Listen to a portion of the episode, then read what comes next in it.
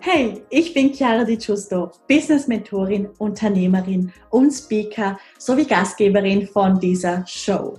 Dieser Podcast ist für Millennials, die ein edles und professionelles Online-Business aufbauen möchten, um damit konstant sechsstellig zu verdienen. Wir besprechen bunt gemischte Themen rund um Business, Branding und Bewusstsein. Also let's get into it!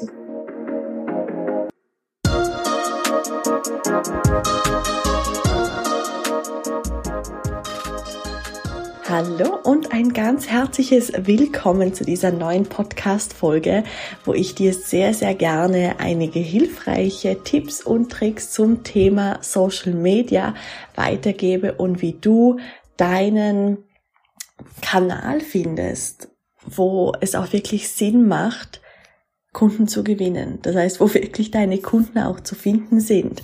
Weil oftmals ist es einfach so, dass wir nicht genau abgewägt haben, wo denn wirklich unser idealer Kunde unterwegs ist. Das heißt, welche Plattformen gibt es da?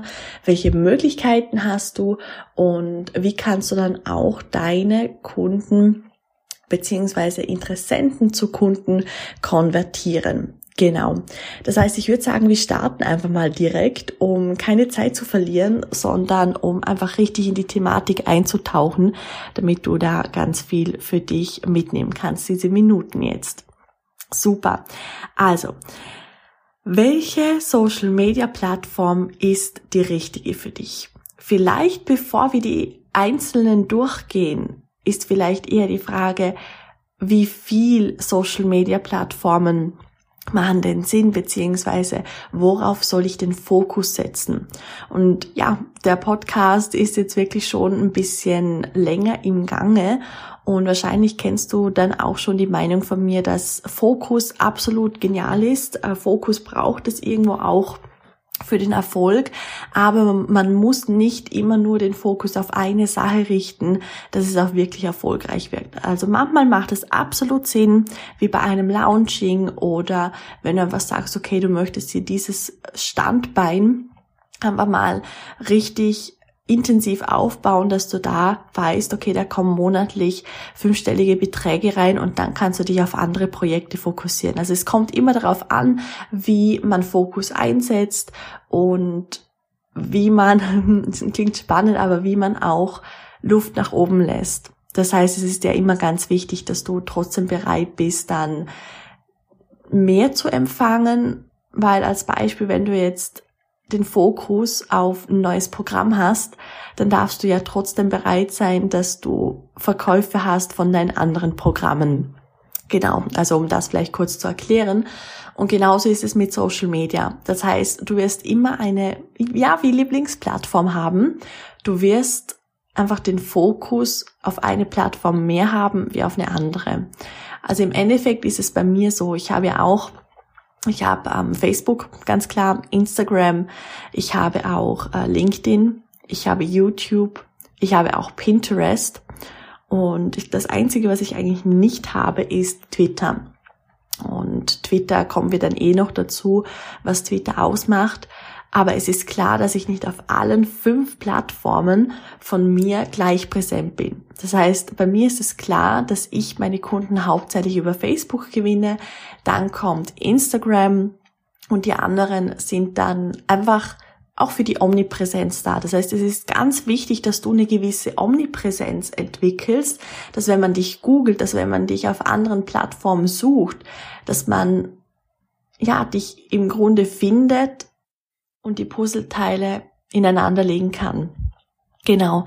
Wie gesagt, das heißt nicht, dass jetzt zum Beispiel dein Pinterest-Konto, wenn du sagst, okay, Pinterest ist eh eine Plattform, wo du nicht wirklich deine Kunden wahrscheinlich finden wirst, dann macht es vielleicht natürlich gar keinen Sinn, ein Konto zu eröffnen, beziehungsweise da wirklich mit einem öffentlichen Profil rauszugehen. Aber wenn du sagst, ja doch, das wäre eigentlich schon cool, dann kannst du da auf jeden Fall den Fokus kurz darauf legen, ohne da Facebook und Instagram zum Beispiel einfach zu vernachlässigen. Und das ist eben der wichtige Punkt, dass du nichts anderes vernachlässigst und dann Step by Step die verschiedenen Kanäle aufbauen kannst. Aber jetzt kommen wir doch mal zum Charakter, wenn man das so nennen kann, zum Charakter von den verschiedenen Kanälen. Das heißt, Plattformen. Starten wir doch einfach mal mit Instagram, weil ich finde, Instagram kann man einfach immer sehr einfach erklären. Instagram ist in einem Wort gesagt sehr oberflächlich. Wieso oberflächlich? Oberflächlich ist ja in dem Sinn vielleicht nicht unbedingt schlecht, aber es geht einfach mehr ums Aussehen als wie um Texte. Das heißt, bei Instagram ist es sehr, sehr wichtig, dass du überzeugst mit, mit dem Blick. Das heißt, der erste Blick muss einfach überzeugen. Das heißt, dein Feed muss einfach schön ausschauen. Wenn du auf dein Profil gehst, du hast dann ja wie so diese Dreierreihen, du hast ja drei Büchsen immer nebeneinander. Das darf einfach zusammenpassen. Man muss sehen, okay, wow, ähm, da stimmt die Bildsprache. Da ist zum Beispiel der gleiche Filter verwendet worden, da ist eine Harmonie da. Und wenn du auf wirklich große Accounts gehst, also wirklich große, dann wirst du diese Harmonie zu 99 Prozent finden. Das ist mal der aller, aller wichtigste Tipp. Bei Instagram bringt es nichts, wenn du einen ewig langen Text dann in die Bildunterschrift reinhaust. Weil bei Instagram, wie gesagt, geht es darum, gesehen zu werden. Es geht darum, auch Reichweite aufzubauen und du kannst über Instagram relativ schnell Interessenten zu Kunden konvertieren. Wieso? Weil du da einfach die Story-Funktion hast. Ich bin ja der Meinung, dass bei Instagram die Story-Funktion auf jeden Fall am ausgereiftesten ist. Bei Facebook sagen sie ja schon länger eigentlich, dass sie die Story-Funktion erweitern werden, beziehungsweise dass Facebook, Facebook bald nur noch über die Stories funktionieren wird und aufgebaut sein wird, was ich mir so nicht vorstellen kann, weil die Qualität da der Stories, wie du Stories machen kannst und auch bearbeiten kannst, lässt meiner Meinung nach extrem zu wünschen übrig. Aber das ist ein anderes Thema. Wie gesagt, bei Instagram kannst du über Stories extrem schnell Vertrauen aufbauen und Kunden gewinnen. Wen findet man denn auf Instagram? Also definitiv die jüngere ähm, Zielgruppe. Das heißt, ich sag mal, also wenn du wirklich eine ganz junge Zielgruppe hast, dann auf jeden Fall, ähm, ich sag mal, Teenager. Aber ich denke, was interessant ist, ist dann die Zielgruppe, ich sag mal, ja, so von 25 bis 35 weil die alle so ein bisschen von Facebook auf Instagram umgestiegen sind die letzten Jahre. Und bei Facebook zum Beispiel findest du dann ab 35, 40 die Leute am besten. Ich habe mir da auch verschiedene Statistiken dazu angeschaut und deswegen kannst du hier auch gleich mal eine Entscheidung treffen von den, vom Alter her der Zielgruppe, was dich dann eher mehr ansprechen würde. Genau. Also um Instagram nochmal ganz kurz zusammenzufassen. Definitiv ganz viel Stories machen, definitiv einen schönen Feed aufbauen. Das heißt, dass die Dreierreihen, dass die einfach miteinander übereinstimmen, dass du gleiche Filter verwendest, dass du eher aufs Optische schaust. Das heißt nicht, dass du irgendwie perfekt sein musst, aber das heißt einfach auf gute Bildqualität achten, wenig Text zu den Bildern, eher gleich auf den Punkt kommen und dann so kleine Fehler vermeiden wie dass du einen Link zum Beispiel postest zu deinem Bild dazu, also in der Bildunterschrift. Weil den Link kann man bei Instagram nicht anklicken. Weder im Beitrag noch in der Story. Wenn du das machst, dann schreib bei diesem Post dazu Link in der Bio, Biografie, also dein Profil, weil da kannst du einen Link hinterlegen. Das ist ganz, ganz wichtig dass du, dass du das auf die Art und Weise machst, weil die Leute werden nicht den Link sehen und den dann abschreiben, weil man kann den auch nicht einfach rauskopieren und deswegen immer Link in der Bio schreiben und dann den passenden Link dort verlinken. Oder in der Story, wenn du über 10.000 Follower hast, dann hast du die Swipe-Up-Funktion. Das bedeutet, dass du einen Link hinterlegen kannst und die Leute können abswipen und landen dann auf der passenden URL. Genau, so viel zu Instagram. Bei Facebook ist es klar, ich denke von der Zielgruppe her und von den Postings, es gibt jetzt nicht extreme Richtlinien, weil das kommt auch auf die Zielgruppe drauf an. Es kommt darauf an, ob du sagst, okay, dein idealer Kunde, beziehungsweise natürlich ideale Kundin, ähm, lies gerne. Dann kannst du auch ganz lange Beiträge schreiben.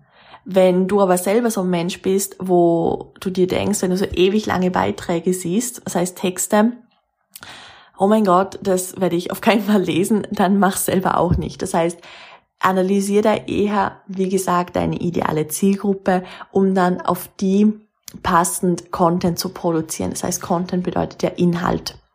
Und bei Facebook geht's schon auch um gewisse optische Sachen. Das heißt, es ist einfach das Titelbild zum Beispiel mit dem Profilbild schön übereinstimmt, dass es einfach auch wieder die gleiche Bildsprache hat, dass du auch bei deiner, bei deinem Steckbrief eine gute Beschreibung drin hast, dass alle wichtigen Links verlinkt sind, dass aber die unwichtigen, ähm, ich sage immer, es interessiert eigentlich niemand, wo du ähm, in die Grundstufe gegangen bist.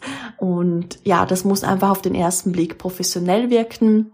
Und wie gesagt, Bilder sind schon auch wichtig, aber es ist da eher der Content wichtig. Das heißt, Facebook ist im Moment wirklich noch eine contentbasierte Plattform. Genau. Und dann haben wir noch Twitter. Ich meine, Twitter steht einfach für Politik und Technik, Wirtschaft, Wissenschaft, solche Themen. Ich hatte bis jetzt auch eigentlich noch fast keine Kunden, bei denen Twitter Sinn gemacht hat. Ich meine, hier geht's wirklich um kurze, knackige Statements oder dann eher Artikel. Genau, also vielleicht nur um die paar Worte zu Twitter zu sagen. Genau, bei YouTube kannst du sehr, sehr rasant wachsen. Und da kann sich natürlich durch ein Video viel verändern. Du kannst einfach sehr schnell viral gehen. Ähm, es ist aber ein ganz, ganz anderer Algorithmus wie Facebook und Instagram. Wir sind hier eher beim Thema Google, beim Thema Keywords. Ähm, beim Thema SEO, also Suchmaschinenoptimierung, das gibt's dann ja auch mit dem Text etc.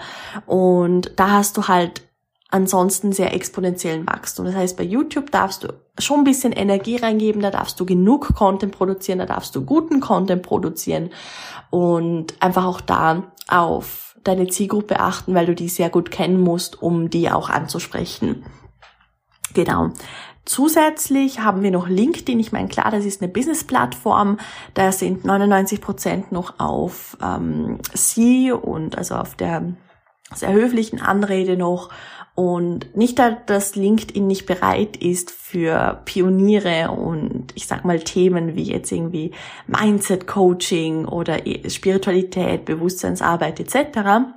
Aber LinkedIn ist auf jeden Fall eine Plattform, wo du eher entweder Business-Leute findest oder Angestellte findest oder auch wieder Visionäre, Investoren. Ich meine, um sich zu vernetzen, finde ich LinkedIn grandios. Auch da geht es dann eher um Artikel, da geht es eher um ja, also nicht so blogmäßig wie Facebook, weil ich sage immer, bei Facebook, das kann man sich dann ja ähnlich wie ein Blog vorstellen, wenn man da längere Beiträge schreibt und verschiedene Themen anspricht, aber auch live geht natürlich.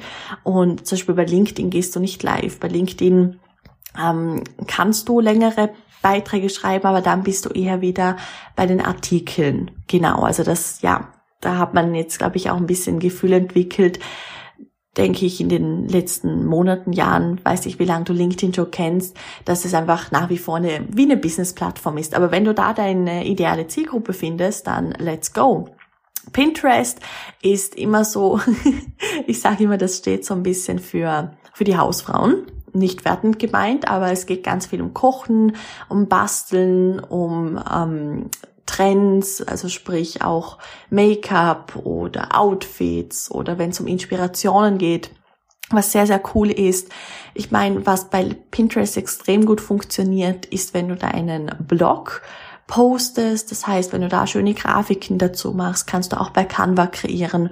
Und das ist eigentlich so etwas, was sehr, sehr, ja, sehr, sehr gut läuft bei dieser Plattform. Ja, wenn du einfach Mehrwert gibst durch Blogs, durch Videos vielleicht auch.